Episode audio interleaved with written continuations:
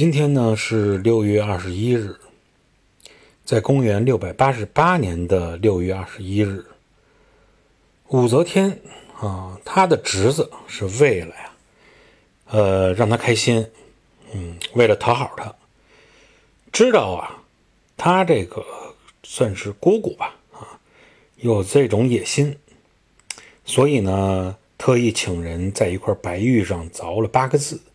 圣母临人，永昌帝业，还说啊，这是在洛水中发现的。武则天呢，收到这块石头非常开心啊，把它称之为国宝。所以，也就是在那天，他给自己加了一个尊号，叫什么呢？叫自己圣母神圣。